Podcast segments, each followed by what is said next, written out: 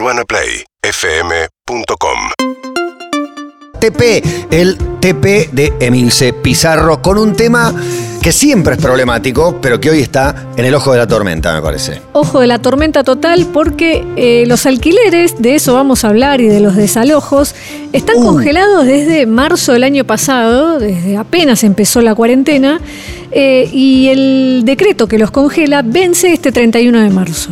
O sea, un año después, lo que se va a poner en marcha son el descongelamiento de los alquileres, los aumentos que estaban pautados durante esos ajustes semestrales, muchos inquilinos no lo pagaron, los tienen que empezar a pagar ahora y se ponen en marcha los desalojos, que es un paso más, mucho más grave. Bueno, la ley en el medio, hubo una ley que fue sancionada, que es la nueva ley de alquileres, pero si bien fue sancionada en julio del año pasado, con el tema de los decretos quedó medio en stand-by, porque nadie, los que hicieron renovaciones lo dejaron en, en veremos, eh, los que lograron firmar eh, tenían que hablar con las inmobiliarias. Bueno, eso recién también se va a ver ahora, a partir del primero de abril, qué pasa y qué no, y si se ajusta o no, y si se cumple la ley o no.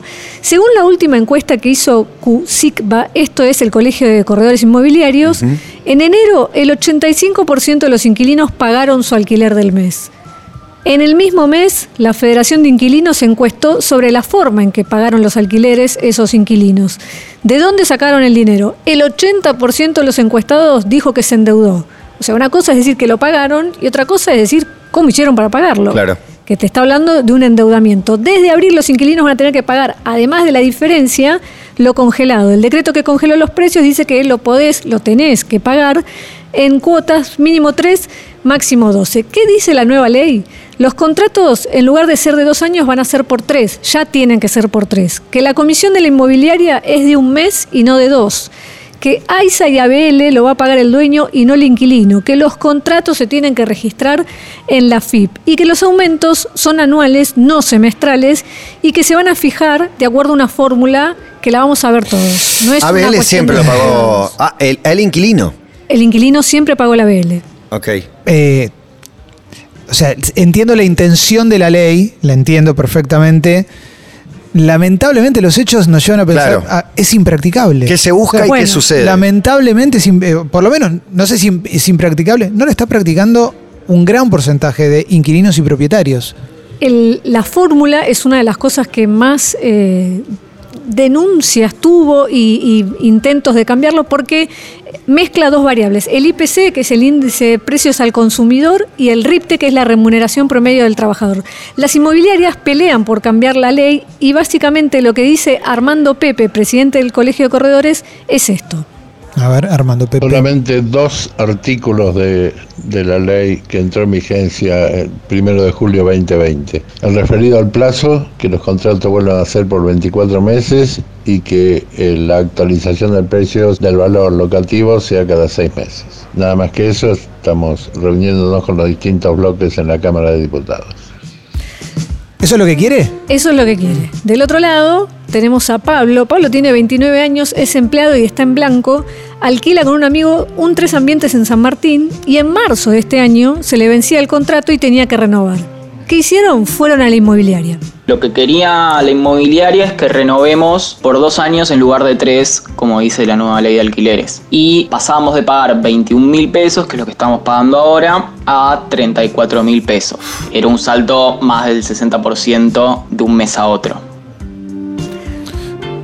No, yo te quiero preguntar algo. no- no- no- me acuerdo que en algún momento me habían dicho que lo que vos pagues de alquiler tiene que representar X porcentaje de tu sueldo, como por ejemplo un 30%. Eso se fue al tacho hace muchísimo tiempo. No, No, sabía que estaba eh, legislado eso. No, no, no, no, no, No, no, no. no, legislado, no, que es como idea. es un, es un número, es como, mirá, si vas a alquilar, tenés que alquilar, bueno, No te fíjate. medio sueldo Claro, claro.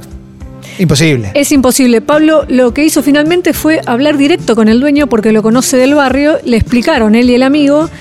El dueño habló con la inmobiliaria y la inmobiliaria a los días lo llamó y le dijo, ok, vamos a firmar por tres años. Pero estamos hablando de algo que él tuvo que negociar cuando la ley dice que el contrato es por tres. O sea, la ley dice una cosa y el lance se lo tira siempre a la inmobiliaria.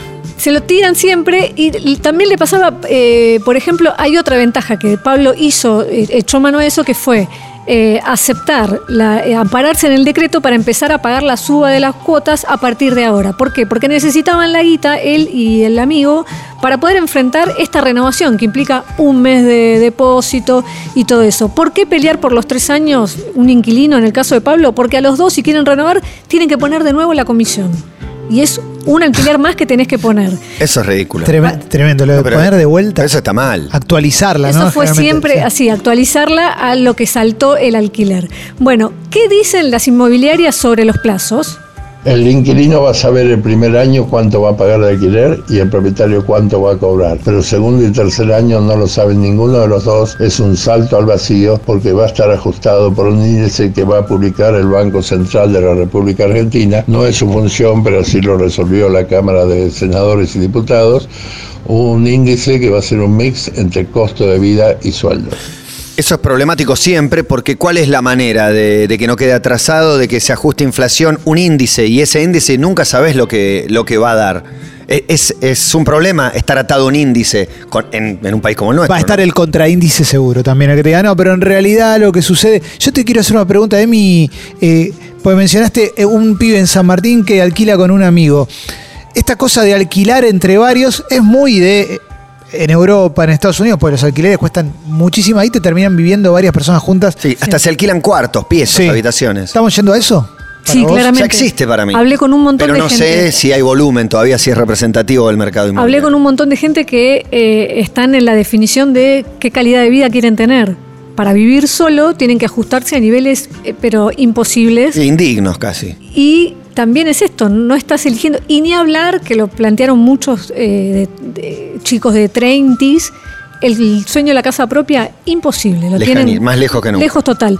Recién hablaba Armando Pepe, que tiene una inmobiliaria, y según la fórmula de la que él hablaba, desde que la ley entró en vigencia y la publica el Banco Central, está publicada ahora, la suba que acumuló ese, esa fórmula, que es con lo que te tendrían que ajustar el nuevo alquiler, de julio a hoy es 20%.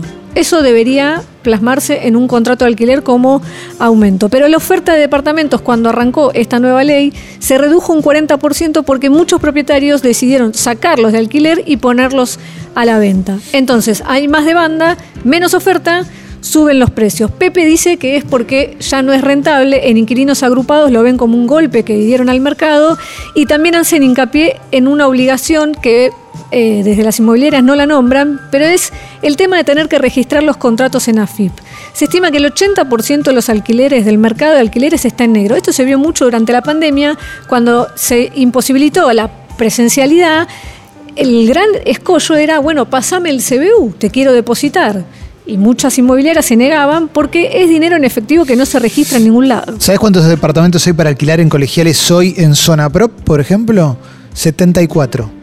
Es re poco. Es poquísimo. Es re contra poco. Si te vas a cuántos hay para comprar, hay 1871.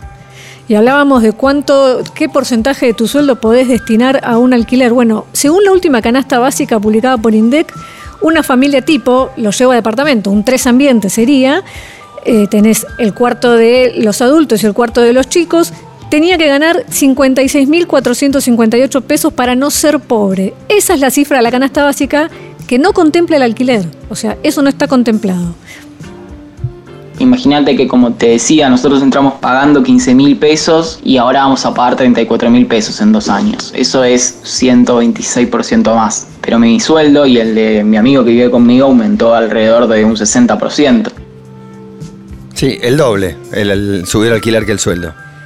Un poco de historia para entender, porque no nacimos inquilinos todos, es eh, que hubo dos eh, congelamientos en la historia anteriores, los más importantes, Hipólito Yrigoyen en el 1920, o sea, esta historia viene de hace muchísimo, y Perón también los congeló. Perón también dio créditos por el total del valor de una vivienda a tasa fija, eso fue en el 47, y ahí empezó lo que se llamaba la cultura del propietario. ¿Cuándo cambió eso? 1976, cuando la dictadura militar dolariza los precios de las viviendas, cae la ley de alquileres y caen los subsidios. Hasta la, la crisis del 2001, en la ciudad de Buenos Aires, para tener una idea, solo el 22% del, eh, de los porteños alquilaba. Actualmente es cerca del 40% de los porteños los que alquilan y hasta esa crisis también pasó algo que era esto de crisis oportunidad, fue la oportunidad de los que tenían dólares en mano para comprar viviendas a precios bajísimos y mucha gente perdió su casa con hipotecas y con endeudamientos.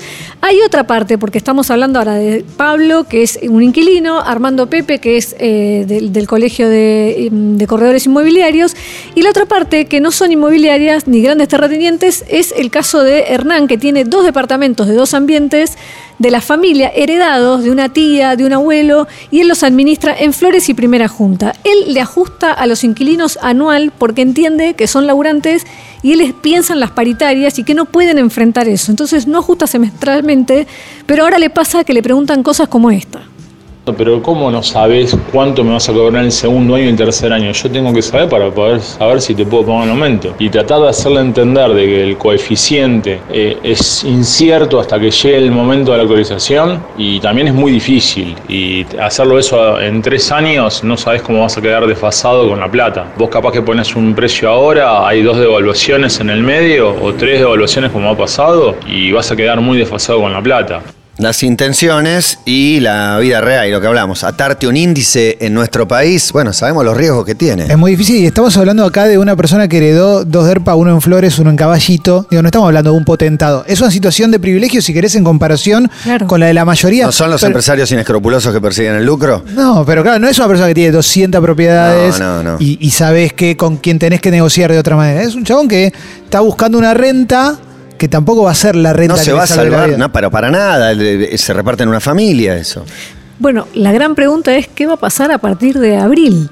Se lo pregunté a Fernando Muñoz. Fernando es director del programa de atención de inquilinos de la Defensoría del Pueblo de la Ciudad. Es a donde van los inquilinos a decir, che, ya no puedo pagar las expensas, no sé cómo seguir, tengo que contratar un abogado. Bueno, él respondió con otra pregunta de la que no se tienen números. ¿Cuánto se debe de alquiler? ¿Cuántas familias deben solamente un mes?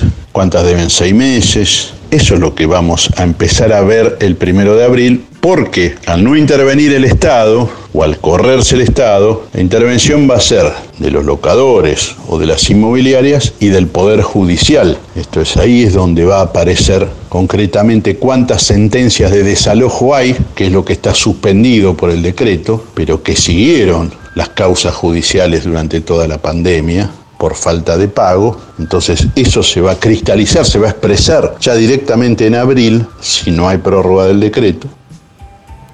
No hay prórroga del decreto, No. chequeado ayer, no va a haber.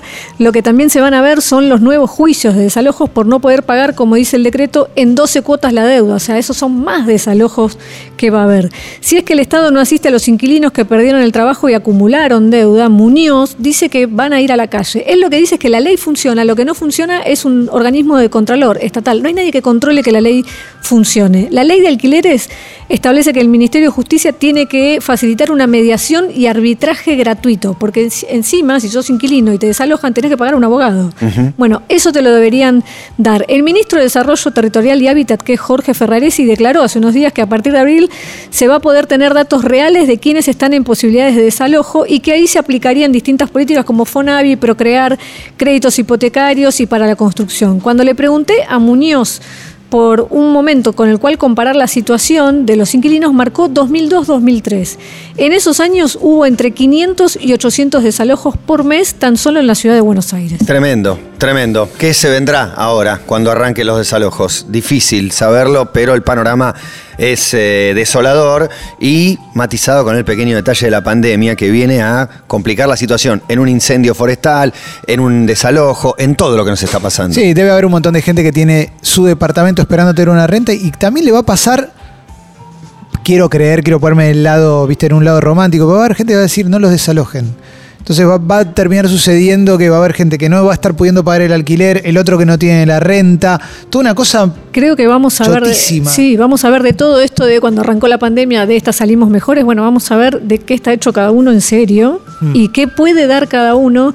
Y otra parte que está totalmente invisibilizada es cuando las, las villas de emergencia crecen, es consecuencia de esto también. También. Y los hoteles familiares, mal llamados hoteles familiares, en lo que es, eh, digamos, la estructura habitacional, se le llaman celdas habitacionales, porque no es una casa. Y la gente que va a un hotel familiar no alcanza una casa. Y los hoteles familiares no están relevados, ni siquiera están contemplados en este informe, y son muchísimos. Urbana Play 1043.